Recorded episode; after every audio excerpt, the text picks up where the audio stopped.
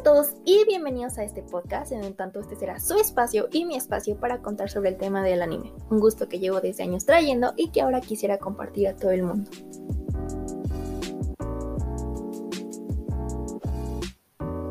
Bien, empecemos con mi presentación.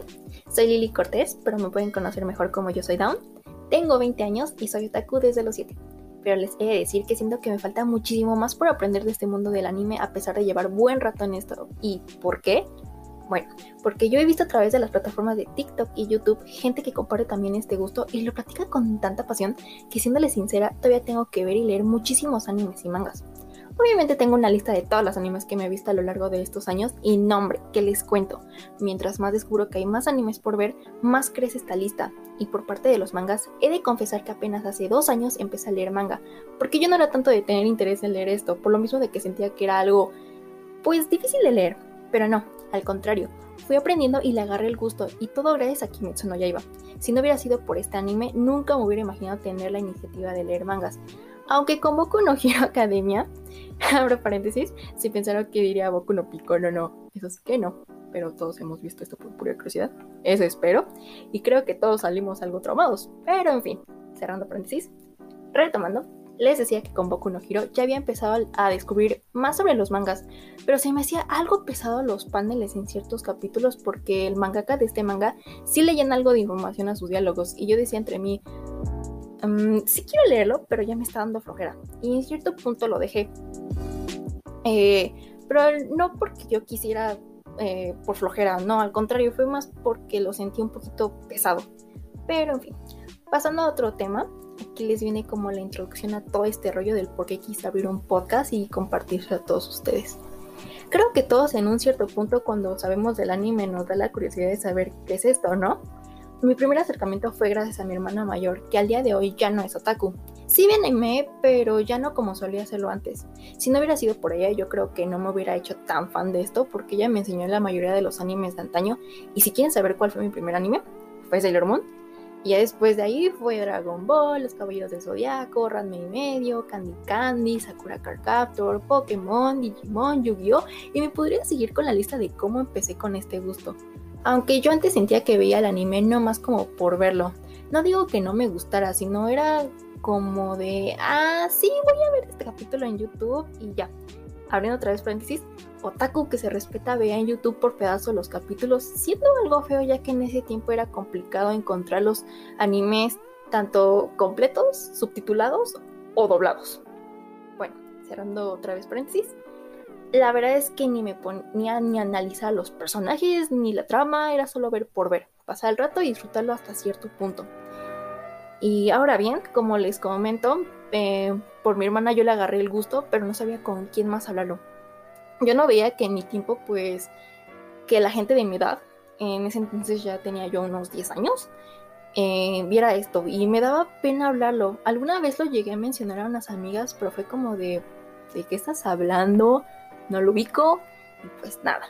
Yo con la única que hablaba de eso era con mi hermana, pero hasta eso ella igual me restringía a ver ciertos animes por el tipo de contenido que tenían, pero yo al final los terminaba descubriendo tiempo después y bueno, yo estaba toda sacada de onda, pero otro tiempo ya después, eh, más grande, volví a ver estos ciertos animes y ya les agarré la onda o ya no me sacaba tanto de pedo. Eh, bueno, eh, yo creo que igual que aquí entre nos, a muchos nos pasó que aquí, de ahí de los 2000 hasta quizás en la actualidad, fue la época en donde ser otaku era mal visto y te hacían bullying horrible. Ahorita ya no siento que tanto, pero antes era tener que esconder el gusto. O si lo hacías notar muchísimo, te veían con cara de este rarito que. Como mencionaba hace unos minutos atrás, el anime en Latinoamérica no era tan apoyado como lo es ahora. En estos tiempos encontrar los animes doblados estaba algo difícil de encontrar por YouTube habían páginas pues ilegales. Bueno, como si todavía no existieran, pero como sabrán creo que hace dos años hubo este problema que Crunchyroll andaba ahí cerrando las páginas ilegales, pero actualmente todavía hay unas que se mantienen gracias al universo. y en fin, antes tenías que ir a comprar los animes a un puesto de películas y si tenías suerte pues encontrabas en estos puestos los animes en su bolsita y su portada impresa color. Viva la piratería de ese entonces, ¿no? eh, bueno, les contaré una anécdota rápida. a una de mis otras hermanas, una amiga de ella le llegó a prestar em, para ver Inuyasha. Eran un montón de discos quemados y todavía ahí los tenemos. Nunca se los regresó mi hermana. Y les he de decir que qué fortuna la mía en ese entonces. Porque bueno, ahora bien encuentras Inuyasha en cualquier lado. Por otra parte, para mí sinceramente me era difícil luego ver los animes subtitulados. Yo estaba acostumbrada al doblaje, pero cuando yo empecé a buscar más animes, oh sorpresa, no todos estaban doblados y mala suerte para mí. Entonces tuve que empezar a ver los subtitulados y poco a poco me acostumbré. Y vaya que ahora ya no soy tan fan del doblaje, prefiero verlo en su idioma original, pero de vez en cuando le doy esa oportunidad a los animes que doblan ahorita. Es que no sé si a ustedes les pasa también lo mismo, pero siento que de tanto que te acostumbras al idioma original, te es difícil como que relacionar esas voces dobladas con la de los personajes. Pero igual es trabajo de estos dobladores y se apoya también este esfuerzo por parte de ellos. En serio, ¿cómo me hubiera gustado tiempo atrás que se le hubiera dado más aceptación al anime como ahora? Y ahora en la actualidad el ser otaku ya no le hace tan, eh, ya no le hacen tanto el repele yo apenas en esta cuarentena del año pasado me habría compartir este gusto que oculté un rato y les he de comentar que sí dejé de verlo un tiempo por lo mismo de que no era tan aceptado, pues antes me importaba mucho lo que dirían. Sentí presión social y a escondidas de vez en cuando veía uno que otro anime, pero ya no tanto. Eso fue como a la edad de los 15 o 17 años. Todavía antes seguía viendo porque ahí a finales de sexto de primaria conocí a una chica que empezó a ver Sakura Card Captor y fue un alivio para mí. Ya después en primero de secundaria conocí a otra chica que igual veía anime y entre las tres luego hablamos un poco sobre eso. Hasta que me distancié de ellas porque me cambiaron de secundaria y ya no sabía con quién hablarlo. Y de ahí tuve un, un descanso del anime hasta que salí de la prepa. tuve un año sabático, eh, les he de decir, y mientras volví a estudiar para mi examen de admisión a la universidad, me volvieron a dar ganas de volver a, volver a ver anime, porque estaba en ese entonces en su auge Boku no Hero. Si no me equivoco, estaba en transmisión mm, su tercera temporada y a mí me había llamado la atención. En una semana y media me terminé de ver todo de corrido y ya estaba esperando con ansias que anunciaran su cuarta temporada. Y de aquí volví a agarrar el gusto. Ya empezaba a compartir en mis historias de Instagram que ve anime, pero todavía lo hacía haciendo algo precavida, por lo mismo de que de, de tener miedo a lo que me iban a decir. Pero cierto día conocí a alguien que igual veía anime y me dijo una vez, que te valga lo que te digan los demás, es un gusto tuyo y no debes de ocultarlo. Y aquí dije, claro, no debería de ocultar algo que a mí me agrada. Y pues gracias a esta persona es que empecé a abrirme un poco más a compartir lo que veía. En Face compartía de vez en cuando alguna que otra publicación que me encontraba y hasta llegué a hacer una playlist de todos los openings y endings por aquí y pues lo llegué a compartir. Realmente es que volví a recobrar mis ganas de querer saber más y eh, bueno, más del anime obvio. Y aquí entra Kimetsu no Yaiba, que por cierto es mi anime favorito y que próximamente tendrá un capítulo o episodio para comentar acerca del por qué se lo merece, por lo bien que le está yendo. Si no hubiera sido más por este anime y su manga, yo creo que solo me hubiera quedado nada más de ver Boku no Hero. E igual ahora soy más de analizar y de disfrutar tanto la historia como los personajes y no saben qué satisfacción me da. A mí a simple vista, créanme, me dicen que no parezco que yo sea otaku y es que es por lo mismo de que todos tienen una imagen de, que el ser otaku es una persona que no se baña, que anda en fachas o que se viste de una manera peculiar. Y hay que admitir que desde años siempre se ha tenido ese retrato de nosotros pero es que no es necesario tener un rasgo en especial para que digan, ah, mira, sí es otaku. Me acuerdo que cuando llegué a ir a convenciones de anime hace unos años atrás, me sentía muy libre de estar en un espacio en donde no me sentía tan criticada. Literalmente, cuando uno se da la oportunidad de ir a una convención, ahí aprendes de que no tienes a criticar, no, no tienes que criticar por criticar. Es una cultura que se expandió por todo el mundo, pero que a su manera se, em, se adapta en cualquier país.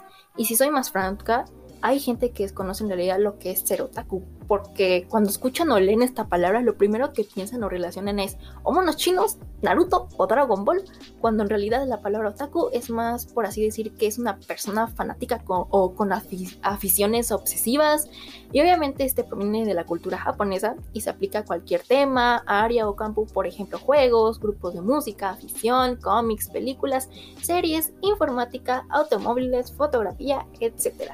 Las sabias palabras de San nos dice que este término fue creado por el humorista y ensayista Akio Nakamori en un discurso público de su obra en la revista manga Buriko en 1983 y tiene una connotación peyorativa como los términos freaky, geek o nerd, pero también es sinónimo de fan. Así que aficionados de Star Wars, Fortnite, Disney y hasta irle también al Cruz Azul, también podremos decirle otakus, pero esta palabra, como les decía en un principio, fuera de la cultura japonesa, esta se relaciona más sobre el anime, al manga y hasta los dramas.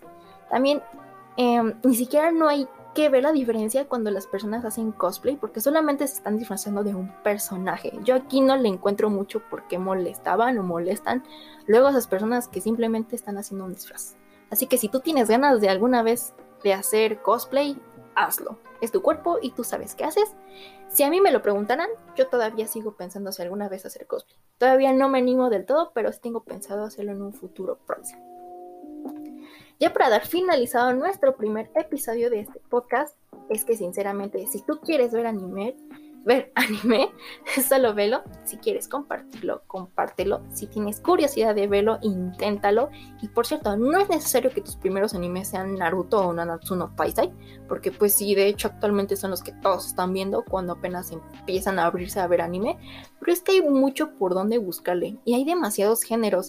Así que si tú eres una persona que también apenas está empezando a querer ver anime, no te enfoques solamente de estos dos animes que mencioné. Si tienes un amigo o amiga que ve anime, pídele que te recomiende uno que otro, diferente a Naruto o Nanatsu, hasta que hasta en el propio YouTube puedes encontrar igual recomendaciones. Y no me voy lejos, hasta en TikTok, que son videos de un minuto, te recomiendan hasta 10 animes en chinga. Pero si te llegan a recomendar One Piece, yo te diría que primero te aventes un anime de 12 capítulos o de 24, porque hasta yo les puedo decir que ni yo me he visto completamente en One Piece. Máximo ahí de mi niñez llegué a, ver ciertos capítulos porque lo transmitían a televisión abierta y en el canal 5. Y tal vez ustedes dirán, no, mija, usted no le sabe. Pero oigan, es un pez gordo. Yo creo que para llegar a los capítulos actuales te tienes que aventar de dos o tres meses máximo para llegar a los casi mil capítulos que ya hay. Pero bueno. Por último, igual, si tu familiar, amigo o conocido te molesta por ver anime, que te valga. Luego los verás ahí viendo por curiosidad porque todos caen. Yo lo sé bien porque lo he visto. Yo también tengo amigos que me molestan con el típico ya bañate o ya vas a hablar de tus monos chinos y les digo el juego porque pues me no me afecta. Aparte yo sé que no lo hacen en mal plan y si lo hicieran pues pediría respeto.